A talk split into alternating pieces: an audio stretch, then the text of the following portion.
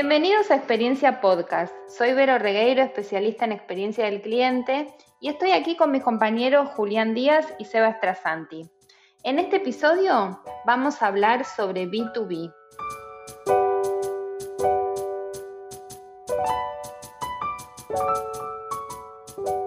Julián, Sebas, buenos días. Un placer estar con ustedes otra vez. ¿Hablamos de experiencia del cliente? Gracias, Vero. Encantado de estar acá otra vez. Como saben, me caracterizan las preguntas, así que voy a arrancar con una.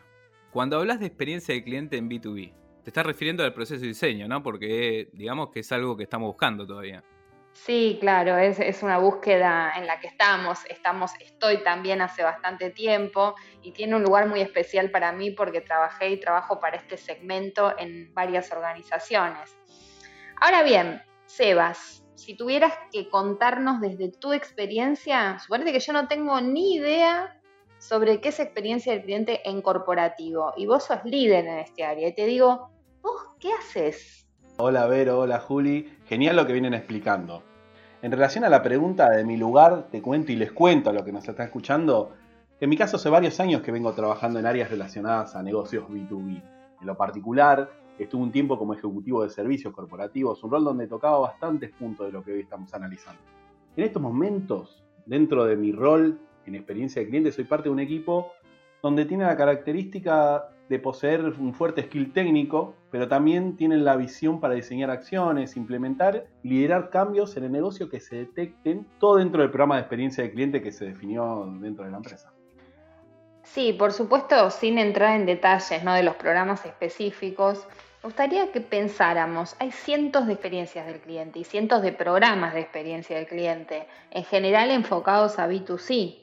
Si nosotros que estamos en esto tuviéramos que decir, es buenísimo trabajar en un programa de experiencia del cliente corporativo, ¿qué es lo más desafiante? ¿Qué es lo más que lo hace especial? ¿Qué es lo más divertido? Qué pregunta, ¿eh? Pienso que lo primero, lo fundamental eh, que esperan es que le construyas realmente, ¿no? Que le entregues un producto o servicio, sea cual sea la organización, pero que sea excelencia. Y esto es realmente complejo para hacerlo, para hacerlo bien. En segundo lugar es, obviamente, ser distintivos. Que las personas que estén involucradas con estos clientes, desde el último que está en el, en el back, esté comprometido con, con aquello que le estamos ofreciendo, ¿no? Sí, eh, yo me preguntaba hoy qué significa tener una buena relación con el cliente, ¿no? Porque puede para cada uno ser algo distinto. Yo le digo lo que es para mí, son cuatro o cinco cosas, corporativo, ¿no? Un servicio realmente bueno, porque no, no se bancan algo que no esté a, a ese nivel. Que los procesos sean simples, que los contratos sean simples, sencillos, que los entiendas a primera vista que le des un buen seguimiento del tema y expertise en los que atienden. Eso es lo que no toleran. Y por último, si me decís qué más, que está por detrás, pero también es importante, tener un buen manejo de la información del cliente. Sí, yo totalmente de acuerdo, Vero. Lo principal es entender cuáles son las expectativas del cliente y a partir de ahí analizar, ¿no? Cuál fue nuestra performance en relación a todos los aspectos que antes mencionaste pero recalco que cuando hablo de entender me refiero a hacer un buen diagnóstico sobre lo que espera el cliente y a partir de ahí poder brindarle valor al cliente. Vos hablaste de darle valor, esa frase tan trillada que se usa tanto en los trabajos de darle valor a las cosas, pero bueno, ¿podrías decirme en concreto qué es para experiencia del cliente?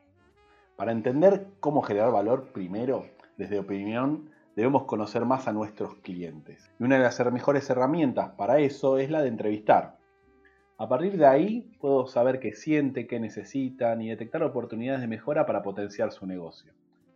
Cuando hacemos experiencia B2B, no es contarle los resultados como si fuera una historia. Entendemos que darle valor es entregarle a nuestros clientes esos insights para que puedan mejorar en su negocio. Eso es lo que para mí es eh, darle valor y lo que venimos trabajando. No, está bueno lo que hablaste de entrevistar. Recomiendo, el otro día leí uno, un artículo de El arte de entrevistar, que lo pueden encontrar en Medium. Me parece que lo, escribió alguien de, de Al Mundo. Eh, así que lo recomiendo para, para los que estén escuchando, que lo busquen ahí, que está muy bueno. El arte de entrevistar se llama. Ahora, me preguntaba cómo está todo esto ahora en la pandemia, ¿no? porque los clientes sienten fuertemente el impacto, ya sea social, emocional o económico. Y, la pregunta es si las organizaciones están aprovechando o no este momento, ¿no? ¿Qué están haciendo para el segmento B2B especialmente en este contexto? Sí, eso es realmente interesante, pero la verdad yo tengo pocas respuestas para darte. Yo te voy a decir lo que me parece que, está pasando. Hay cambios en la forma de relacionarse, en las performances de los servicios, todos juntos y de golpe, que es lo que vemos todos, eso es sabido. Y creo que lo más inteligente es tomarlo como una oportunidad. Un ejemplo de, afuera de acá que es Vodafone de España, pero hay otros.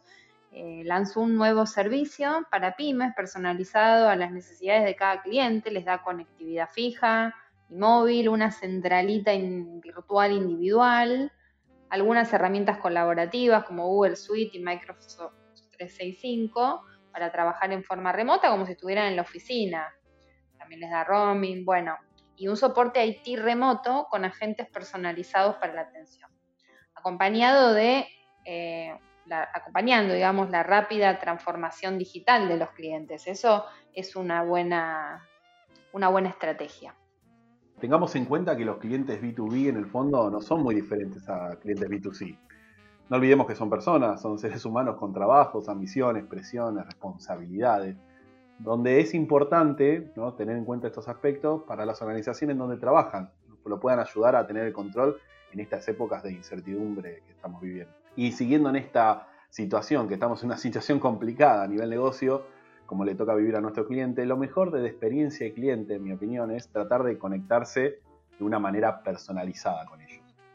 Aclaro de nuevo que no es como los clientes B2C, pero tienen algo de esto por el impacto que la pandemia tiene en la vida de todos nosotros, como personas.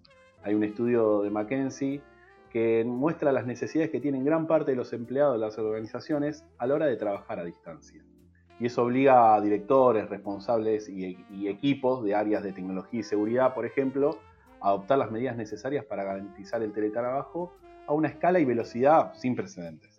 Sí, el tema de, la seguridad es algo súper importante ahora en este contexto, especialmente se ha visto que ha aumentado las técnicas de phishing, los malwares, el ransomware, las, las ciberamenazas en general en sí crecieron drásticamente en los usuarios corporativos remotos, que están trabajando remotamente. Eh, eluden los firewalls corporativos y ahí los empleados por ahí sienten una intromisión en su privacidad también. Creo que la seguridad del teletrabajo, la seguridad informática, especialmente en el, en el teletrabajo, depende de la construcción de un firewall humano, ¿no? De los mismos empleados, colaboradores, en el que cada uno debe poner su parte como para garantizar la seguridad de la empresa. Es una situación totalmente inusual. Sí, es una situación anormal, porque no están en el lugar del trabajo normal. Y además hay una distensión en las relaciones en general. Eh, cambió la forma de relacionarnos con nuestros clientes. Eh, y también lo dejo planteado para lo vamos a ir desarrollando en los siguientes episodios, ¿no? Pero creo que hay que construir una relación de lealtad en un sentido más holístico, más amplio. Y ese es el desafío. Lo vamos a seguir viendo, pero creo que es un punto que la empresa o las empresas que lo consigan van a poder estar un paso adelante que las demás.